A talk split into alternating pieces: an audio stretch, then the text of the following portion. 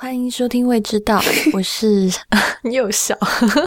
我是徐妙雅。呃，未知道呢，未知道的网址是 i p n 点 l i 斜杠未知道的拼音，大家可以在网址上收听到我们过往所有的节目。我们也推荐听众使用播客客户端订阅节目。如果你不知道用什么客户端，请访问 i p n 点 l i 斜杠 f a q。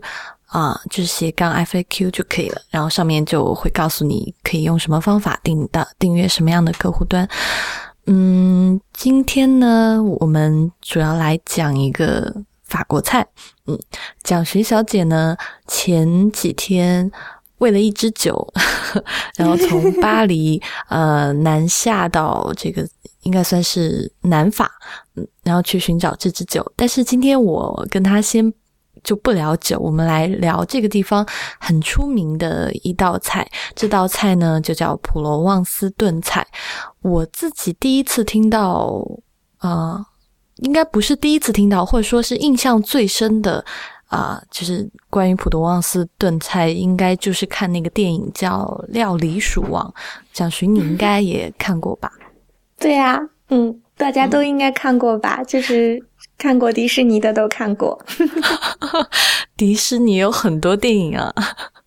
嗯，但是就是我觉得迪士尼其实还蛮厉害的，就是他做了很多的东西，呃，都很有当地性。就是呃，虽然你看的是一个很简单的电影，但是实际上他做出来他是有，就他在拍电影之前是有做功课的，就他很多的细节都都做得很好。就是你知道那个，嗯。就是我曾经看到过一个就是解密，然后就是他在讲说《料理鼠王》这个电影当中的就是呃对美食家的致敬，然后嗯是呃首先他那个餐厅是银塔嘛，就是嗯他的那个餐厅是影射的是银塔，然后呢那个那个厨师就是那个介绍一下银塔在巴黎是什么样的位置？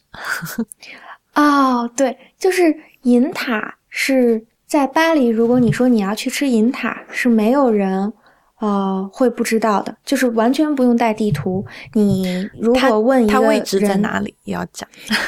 他在七区，然后呃，市中心的塞纳河边上。然后呃，你走过去的时候，就它的位置好到什么程度呢？就是呃，登上去以后，呃，远眺铁塔，俯瞰塞纳河夜景，毫无压力，就是。超美，而且，嗯，银塔其实，嗯，它最出名的菜是那个雪鸭，嗯，这个妙雅应该也知道，就是它是用那个呃法国西北卢瓦尔河地区的走地鸭，然后在两三个月走地鸭，这个是借用广东的走地鸡，对。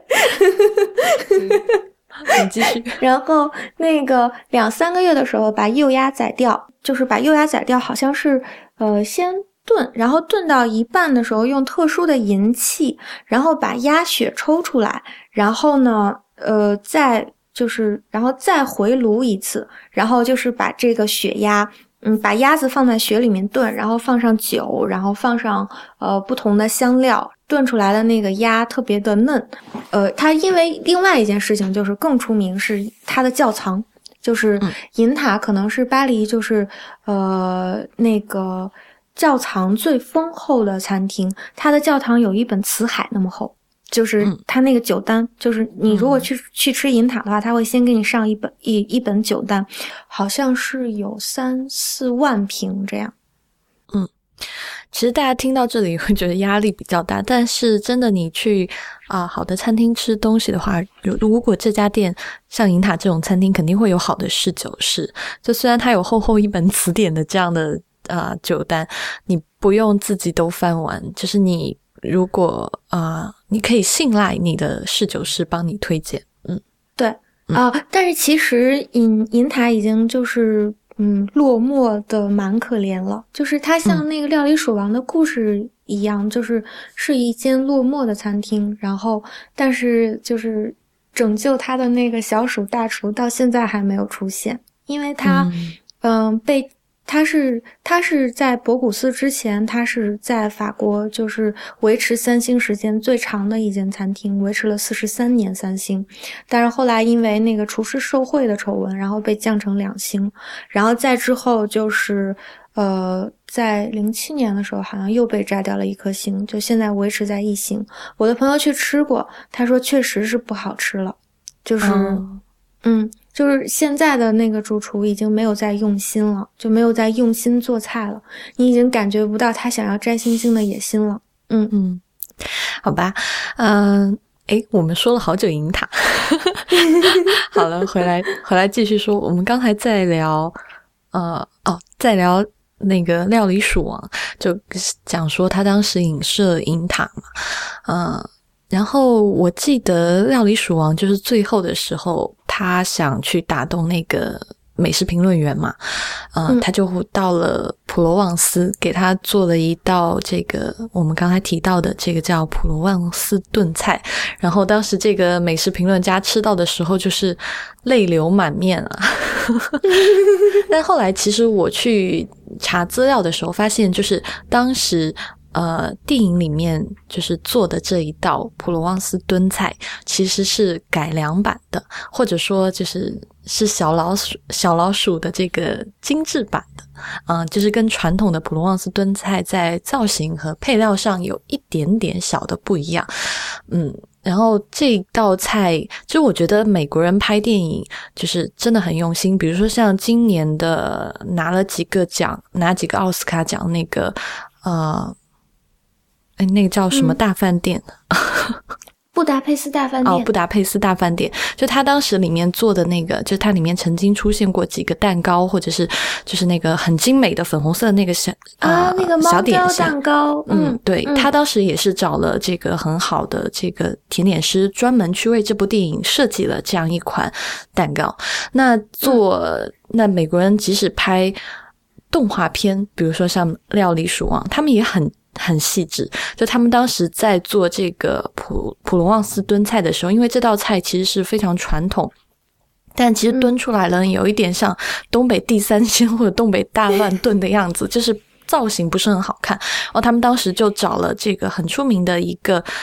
美国的厨师叫 Thomas Keller，然后这个厨师也是他的餐厅原来在美国。拿过三星，现在是不是三星？是不是维持三星？我不知道。不知道了。对，也也是一个很出名的厨师。然后他当时就根据原来最早的就是或者最初始版本的普罗旺斯炖菜，然后重新设计了一个唯美版的。就是大家如果有兴趣的话，可以再回去翻看一下这个电影。嗯嗯，那蒋勋你在普罗旺斯吃到的应该就是传统版的炖菜了。对的，就是嗯，我要说这一次的觅食体验实在是太不一样了。因为对于就是很拼的吃货来讲，嗯，我们会在每去一个地方之前，然后先做很多的功课，查很多的资料，就说嗯。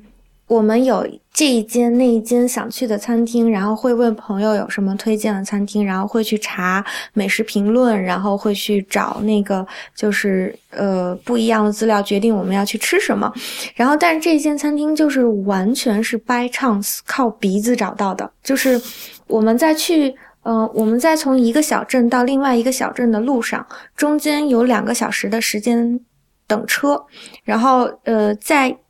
中间的那个中转站，嗯的那个车站旁边，有大概一个小广场，那三四家餐厅。然后呢，我就下来之后呢，就觉得什么东西很香，然后我就没有办法忍，然后我就再往前面走两步，然后就闻，就顺着那个味儿就闻进去的那间餐厅。你这个画面真的很像那个小老鼠找吃的，循着一缕烟就过去了，然后鼻子一直一直在那抖。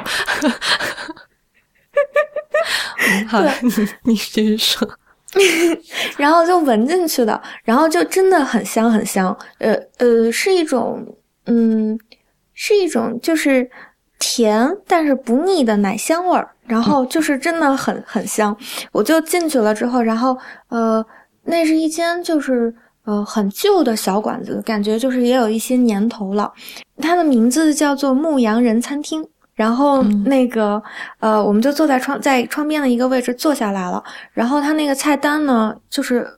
我跟你讲，它便宜到什么程度？呃，十三欧元两道菜，前菜或者是主菜，就是一百一百块钱人民币。嗯嗯，然后呃，我吃的那一道因为是海鲜，然后又是厨师就是主厨特荐，然后那一道是十七欧元，然后那个因为有扇贝嘛，有大颗的那个圣雅克扇贝，嗯、嗯，对，然后那个 没关系 你是你是在流口水吗？对，要不然你也吞一个。好了，我刚刚默默的吞了，但是我听到你了，你继续说。嗯，我们就坐下来吃那个菜呢，他呃，他是我看到那个，我就问那个服务生，然后那个服务生就跟我讲说他是呃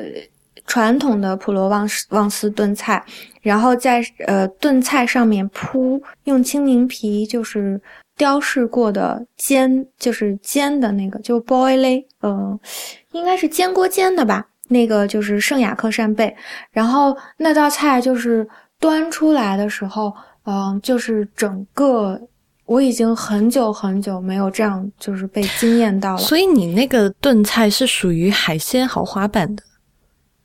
嗯，不是，它是两道菜分开做的，哦然后把扇贝铺在、对，然后把扇贝铺在了普罗旺斯炖菜上，啊。然后那个它用的就是冬天的呃一些最简单的蔬菜，呃嗯。茄子、西红柿、呃西葫芦，嗯、还有呃普罗旺斯炖菜是全素的嘛，嗯。嗯洋葱已经化了，我吃不出来了，连青椒就是连青红椒都没有，因为嗯就没有嘛，它就是用了当季的那个食呃食材，然后呃最让我觉得就是匠心独具的一件事是，他把那个短叶，就是意大利的那个香芹，就是 parsley，、但是是短叶的那种，就不是长叶的 parsley，是嗯。短叶的 parsley，他把它炸过了，然后他把它炸过了以后，就是入菜之后，呃。那个 parsley 的香味就是完全没有受到影响，但是 parsley 你生吃下去的时候，你就会觉得它只是像那个呃中国餐厅里的装饰胡萝卜，或者是就是 你知道一颗胡萝卜花，然后放在那里做摆盘用的，然后呃，但是它炸过之后，那个 parsley 就可以吃了，然后就是可以入菜了。在那个盘子的边边上，它做了那个巧克力，它用就是给圣雅克配的那个 sauce 是巧克力 paprika 的那个汁，就是你要把圣雅克就是切碎了之后，你可以蘸一点巧克力，再蘸一点辣椒，嗯，嗯粉。嗯，然后它的那个就是整个盘子里面没有一样食材多余的体验，我已经很久很久没有遇到了。嗯，嗯，所以 当时那个分量大吗？是一人份还是呃，我吃我全吃光，刚刚好饱。嗯嗯，嗯是一人份。然后呢，他给的那个分量，呃，我应该怎么形容这道菜？这道菜应该就是农家乐，就是嗯，非常非常乡村版的那个普罗旺斯炖菜，就是一坨。然后，然后它它虽然也是铺的很漂亮，它是用了一个成那个就是 risotto 的盘子，然后嗯是大盘子，然后里面是一个凹下去的小心，然后它就它就铺在里面，然后那个应该叫草帽盘吧？哦，那个是叫草帽盘，OK，嗯，然后那个呃菜普罗旺斯炖菜会炖的很烂，然后很软如，然后糯糯的，然后你根本就不用费劲，然后就是嗯、应该是就是很像小孩子吃的那个辅食的那个呃什么蔬菜泥的那个感觉，然后就、其实我觉得它就是很像，就是东北乱炖和地三鲜啊，只是没有肉。对，我一直是嗯这么、这么这么觉得的，只是说，呃，就是东北就和东北乱炖或者是地三鲜相比，它不会，呃，一个是用的油不一样，另另外一个就是它不会用酱油，就是不会有那么褐色的感觉。嗯嗯，它那个它那个味道应该怎么形容？就是呃，它用了就普罗旺斯炖菜最大的特点是它用了普罗旺斯香香料，那个东西叫就是 les herbes 呃 Provence 是普罗旺斯特产，然后即使是在巴黎也买不到的。就是如果我想要普罗旺斯，你说那种香草的名字是吗？对，然后它是一种就是多种香料的混合体，然后呢，它是嗯，应该是有罗勒，然后有香芹，然后但是呃，它最特别的是它会有呃有一种香料。它就叫做就是普罗旺斯香料，这个香料它会给这个炖菜一种特殊的香气，嗯，那个香气的感觉是，嗯，就你一闻你就觉得这是普罗旺斯的味道，呃，有一点点像，有一点点薰衣草的味道，是就是呃轻轻的涩涩的，你感觉是很新鲜的橄榄香，嗯。真的是一种没有办法形容的香味儿，因为你只能够把这种香味儿跟普罗旺斯香料 associate 就联系在一起，就你一闻你就知道是这个食材，就好像嗯，比如说其实就是有一点四川花椒，嗯，明白，就是有一点在地性的嗯特色，就是在地性的蔬菜或者是香料的这种感觉。其实对，那刚刚蒋寻讲了讲了这么多，可能。我们听众很多人都还不知道普罗旺斯炖菜到底怎么做。其实这东西很简单，我刚刚讲了，就是说有一点像东北的地三鲜或乱炖一样。我自己在家也做过。其实它必不可少的东西就是一个是橄榄油，好一点的橄榄油。当然，普罗旺斯的人肯定是用普罗旺斯当地的橄榄油，这个没法比。然后还有就是洋葱，嗯，然后还有。可以有一点点蒜，然后还有就是番茄和香草香草包或者叫香草树树，然后这个香草树的话，我自己在家做的话，用的就是啊月桂叶，然后百里香，然后最后然后最后是撒罗勒下去，就是嗯，然后其实就是你比如说你开始做的时候，先把洋葱用橄榄油炒炒香，然后主要的蔬菜其实。比如说你刚才讲的，你这个季节去吃的话，就是吃的当季节的蔬菜嘛，就冬天的蔬菜。其实，比如说一般就是茄子，然后节瓜，然后青椒，嗯嗯嗯，可能还有胡萝卜，嗯，然后就然后有番茄，就这几个蔬，嗯。对，在它那个蔬菜供应季很丰富的时候，它的那个菜是很就是很漂亮的，就是那个炖菜炖出来是很漂亮的。嗯，有很多不一样的选择，而且节瓜是就是节瓜有不一样颜色的，嗯，黄的、绿、黄的、绿的，嗯嗯。所以这个东西其实就是把白洋葱炒一炒，然后再把茄子要炒软。然后再把这个节瓜、嗯青椒、胡萝卜炒软，然后再把番茄炒软，然后加上香草树，最后炖出来，就是整个感觉就是最后要炖炖的软软糯糯的就好了。然后他们，我记得他以前我一个朋友跟我讲，他说当地人吃就是有时候是当主菜，有时候当配菜，然后还可以就是拌在意大利面上吃，就是就就有一种这种。呃，我今天炖了一大锅做浇头，这我今天因为这东西你这么多蔬菜混在一起，其实量挺大的。如果你一个人吃的话，并不一定都能马上吃得掉。然后就我今天做了一大锅，然后啊，可能今天配完这个配个面包蘸一蘸也好，然后那不想吃面包就配一个这个意大利面拌一拌也好，就几乎就是百用的这样一个一个菜。嗯，而且，而且我那个朋友还跟我说，他说那个，呃，隔夜吃的那个普罗旺斯炖菜最好吃，最入味。嗯嗯，他说的一点都没错，就是因为当时刚炖出来的时候，会觉得还有一点没有进味儿，然后你如果隔夜就是把它泡一泡的话，你就觉得整个那个蔬菜的香气全部都出来。嗯，哎，我发现有很多就是这种炖的菜啊，烧的菜都是放一晚上会更好吃。比如说我妈妈经常她给我做，我很爱吃我妈妈做的这那个啊魔芋烧鸭，然后她就常常跟我说，她有时候就是为了那个魔魔芋烧鸭，如果是第二天中午吃的话，她一定会头一天晚上就用就炖好，然后炖好以后把它烧开，然后就静置。静止放，第二天早上直接把它再烧开一遍就好了。然后想想你妈妈为了吃也是蛮拼的，对她就是她就觉得 OK，这这个菜她一定有她吃的最佳的时间。我妈妈是特别拼的那种人，就是比如说我们以前呃放学可能到家，就是因为我们中午饭是在家吃的，到家可能十二点，然后她就会特别拼命三郎的，就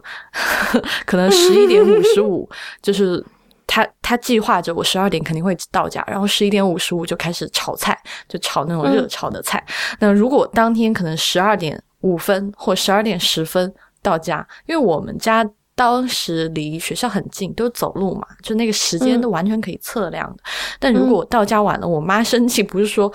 嗯，就是你怎么又去外面玩？而是 我的菜凉了，炒好了，你怎么没有吃到？所以当时就觉得我妈特别拼命三郎，就就就就什么事情都特别拼。所以就是，而且他就是当时他还跟我说有一个菜，就是是呃放一放，但不一定要隔夜，比如说中午做好，晚上吃也可以。就是放凉了最好吃。就是他说夏天的苦瓜一定是。炒好，然后放凉，然后放中午不要吃，然后放到晚上可能配粥或者是配米饭都特别香。就他有他的一套这种该吃什么菜的这个逻辑，所以我当时我那个朋友跟我讲那个普罗旺斯炖菜要隔夜吃的时候，我突然就觉得，哎呀，这是中法人民心心意都是相通的。哦，我的。这一次去普罗旺斯最大的体验是我觉得感触就是那个，我觉得普罗旺斯菜特别的亲民，然后，嗯嗯，特别像外婆家的菜。嗯，哈，呃，你说外婆家不是那个餐厅外婆家吧？呃，不是，不是，就特别像外婆家的菜，就是嗯，就自己外婆家的菜。嗯，对对对对对，特别特别像自己外婆家的菜，然后就是很温暖，对。普罗旺斯的菜特别的温暖，然后就是我在去普罗旺斯的路上，不是一直都有跟妙雅在发那个短信嘛，然后我就跟她讲说，我吃到一个呃炖牛炖牛腱，就是牛蹄筋，然后那个吃下去的时候就差点哭出来，因为那个牛那个牛有牛奶香，就是那个那个。牛肉是用香草，然后还有，嗯，普通的，甚至都连酱油都没有放，就只是轻轻的用红，可能放了一点红酒，然后就是炖了炖，然后但是不知道哪里来的奶油香，然后就实在是太好吃了，而且我能，因为炖菜的话，你知你也知道，就是不会放很多油的，然后而且我确定它也不是拿黄油，就是。坚果或者是怎么样的，然后就真的是就是好吃到眼泪要流下来这样。其实就是就是牛，或者说我们平时吃这种禽类啊，真的是吃什么就是补什么，有一点，其实有一点这个。因为常常，比如说在吃牛排的时候，就是吃牛排的人就会讲说：“OK，这个牛你要吃，比如说盲测，然后你去吃吃看，它是草饲还是非草饲的，就是是用清草养大的，还是用这个谷物，比如说大豆或者是玉米养大的，就是这这些风味上会差很远。我估计你当时吃的那块肉。”就是 也是用它特别的方法养出来的，就是你真的能吃到它的那个奶油的香气。而且最巧的是，蒋勋跟我说完当天晚上，然后我去朋友家吃饭，然后我那个朋友他带来了他爷爷给他养的一只鸡，就是 然后那只鸡是呃整整养了一年。一年两个月，然后就是自己在家养嘛，反正没事儿就放出去跑跑啊，然后都是就是很精心的养，就具体吃了什么他也不知道。但是那天吃那只鸡，我们就是把那只鸡切切小块，然后爆炒就吃。然后我吃到的时候，我赶紧就给蒋勋发短信说：“哎呦，这只鸡我也吃到奶油的香气，就是吃到好肉的时候，那个那个开心的程度真的是挺高的。”嗯。哎，我们越跑越远，好吧？继续回来聊那个普罗旺斯炖菜。就是其实我我们一直没有讲说，呃，就是普罗旺斯炖菜。我刚才讲跟什么东北的那个什么地三鲜或者是乱炖有一个很大的差别，就是它要用橄榄油。其实普罗旺斯这个地方，呃，因为它。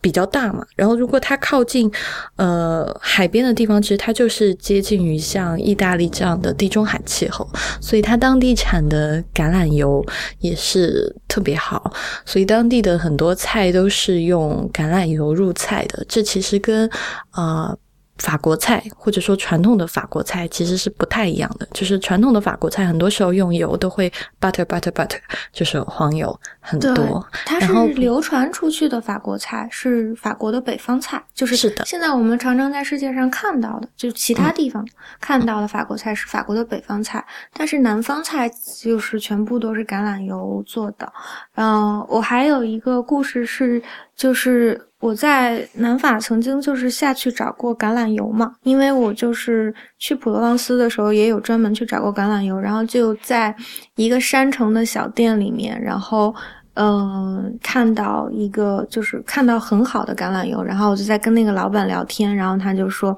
他们是呃普罗旺斯好像有几百个就是橄榄油磨坊。就是他们是真的是磨坊，然后在自己做油的，有橄榄油田，然后自己在那里做油的。他们是跟几百个这样真正的就是磨坊的农民合作，然后呃，那个那个小店的名字叫 Premier 呃拍胸，就是说的就是翻译成中文就是第一榨。然后他们把就是他们每一年到了季节就会去把那个。那一年的，就是他们合作的农民的第一榨，就初榨的油，然后收上来，然后统一包装，然后呃，而且他们他们的这个油就是不是说是那个金龙鱼，是金龙鱼吗？嗯，是 对，就不是是不是那个工厂产的，他们他们的油就是嗯包成那个就是铁罐了之后，他们会给那个油呃。写上那个磨坊的名字，就是，嗯，呃，虽然都是橄榄油，但是，呃，就这罐油是这个磨坊出的，然后那罐油是那个磨坊出的。他想让你知道每一个磨坊出的橄榄油都不一样，然后都有自己的特点。然后你在去试的时候，呃，现在就是他们，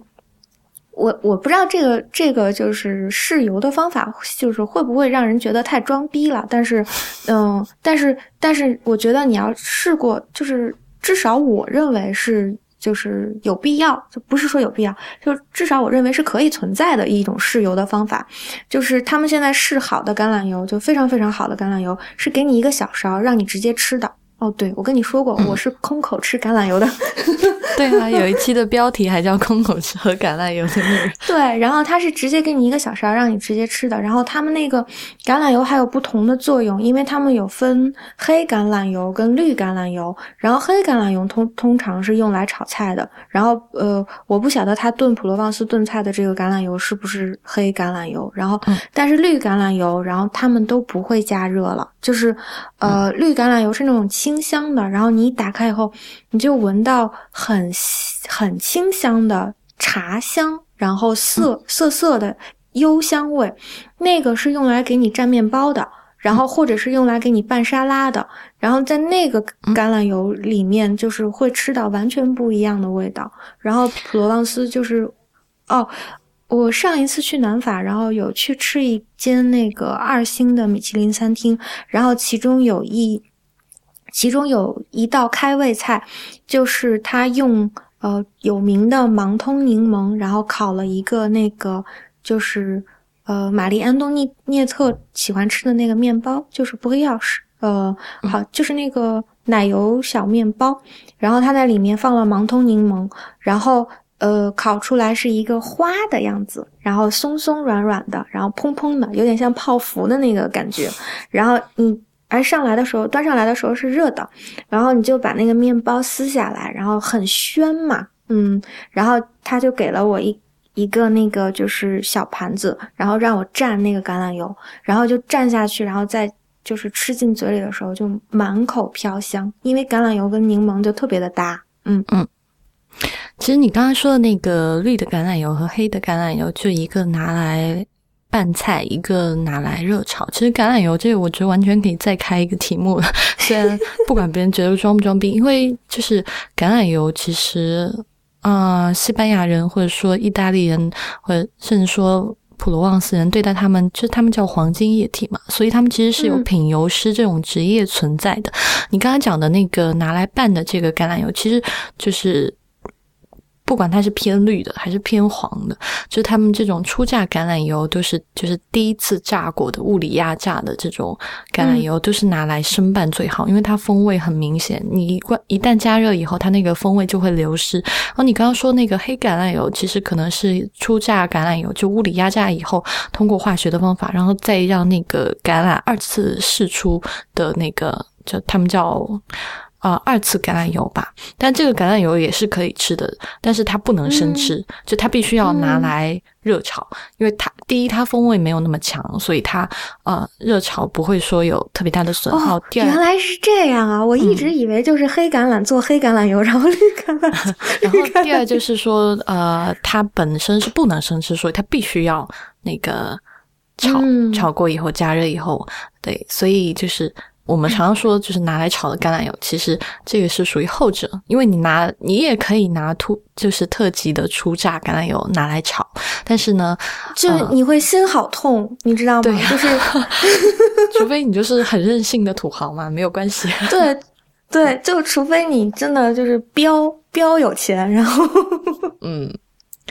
对，然后，但是如果你拿那个就是。本来应该蘸 dip 的那个橄榄油去炒菜的话，我就每倒一滴下去，就家里有的时候没油嘛，然后就会拿我从南法带回来的很好的橄榄油，就倒一点点下去炒菜，然后就每倒一滴下去，心都在痛，就不舍得，不舍得，不舍得。可是每一次用那个油炒菜，就即使是用那个就是蘸面包的那个油炒菜，每一次用那个油炒菜，菜菜都香到就是没朋友。嗯，是的，嗯，其实我觉得吃普罗旺斯炖菜，其实这种菜其实有一点类似于，嗯，就是更多是吃它蔬菜本身味道的，就是风味的这样一个炖菜，因为它除了橄榄油、洋葱，还有一点点这个香草以外，它没有什么，就是盐了，所以它不会有过多的调味。然后，而且我自己觉得其中的蔬菜是因为他们是。当地的嘛，然后又是根据季节来吃的。比如说，我觉得番茄当季和不当季的番茄，感觉就是两个物种。对，如果你你拿，我要跟你讲，这一次我吃到的那个菜的最就是呃，还有一个很特别的地方是，嗯呃，它是甜的，但是它没有放糖，它是西红柿的甜。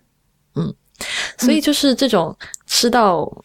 好菜就是这种好的食材本身很好，你就是拿来做乱炖，或者是拿来炒一炒吃，就就很开心了。反正，嗯，这个菜 差不多，我觉得 讲到这里，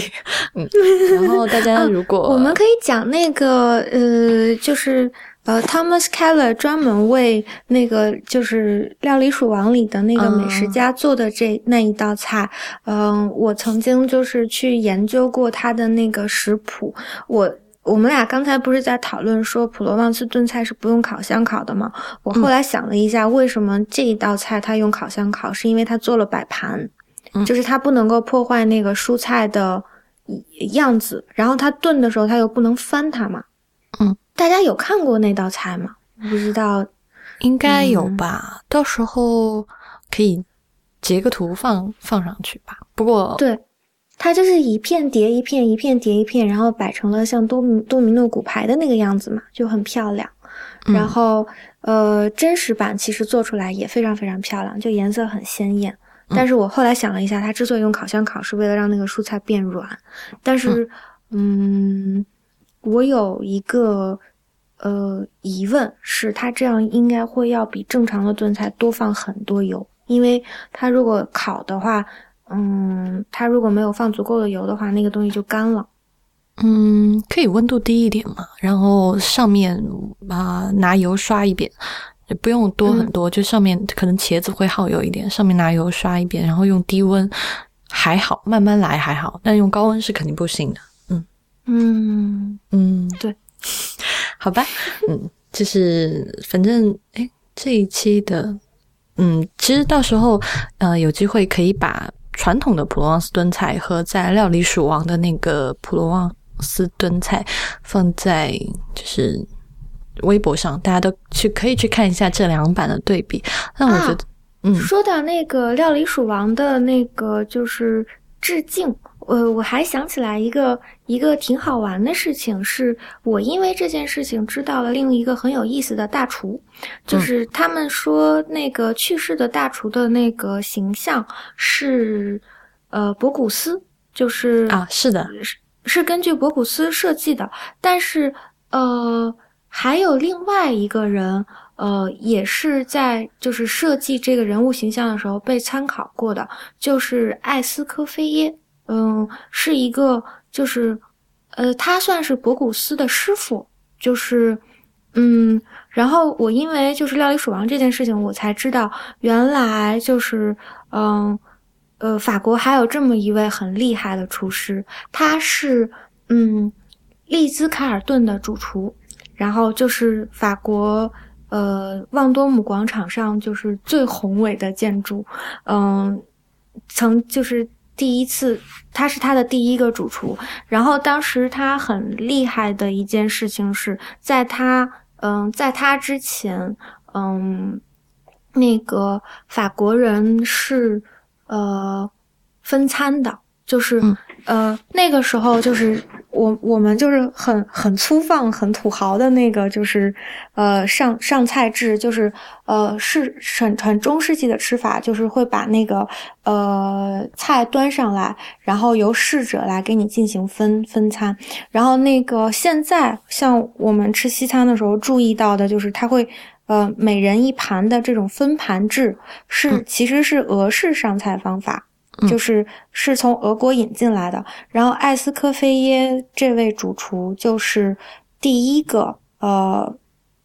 引进了俄式上菜方法的人，然后。他那个时候就是他应该是传统法餐料理之父，就是在我们在我们看到的，就是所有现在的传统的法餐里都有他的痕迹。但是他虽然是一个就是这种传统料理的，就是法餐的先锋，但是他在那个时候他已经很先锋的认识到了，就是呃。料理的观念要一定就是要有在地性，然后他一定，他那个时候就已经讲说，呃，食材本身是最重要的，料理不过是在食材的基础上锦上添花。如果料理的那个就是呃初衷是为了炫技，然后盖过了那个 sauce 的本身就是盖过了那个食材本身的香味的话，这道料理就失败了。然后就是他的有很多很多的观念，然后法国最基础的那五种母酱，就是也是他就是定下来的，就是他他把这五种母酱定下来了，然后就觉得还是呃，就我们刚才聊的那个话题嘛，我突然想到说，哦，就原来《料理鼠王》背后还有很多故事可以讲的，嗯嗯，其实这是就是很用心的电影嘛，就回头想想说，呃，就是你。即使拍一个美食的动画片，然后你也要做很多的功课，不能随便来。就是，嗯，这这这个态度很重要。嗯嗯，这所以就懂门道的人，你可能就哦觉得嗯看到很多东西，然后不懂的人，你你觉得视觉上享受了，或者故事情节让你享受了，也不错。但是这该该做的功课就是。一定要做，要让懂门道的人也看出趣味来，好吧？这一期的未知道就到这里，然后之后的那个。料理鼠王的图片和传统的普罗旺斯炖菜的图片，我们就放到微博上，大家可以去看。嗯，如今天的节目也谢谢大家的收听。然后未知道的网址是 i p n 点 l i 斜杠未知道。我们在新浪微博的名字叫未知道播客，在 Twitter 是未知道的拼音。同时也欢迎大家收听 i p n 旗下的其他六档节目：IT 公论、太医来了、内核恐。荒流行通信、无次元以及本啊最近上线的 High Story，那我们就下期再见了，拜拜。好，谢谢大家，拜拜。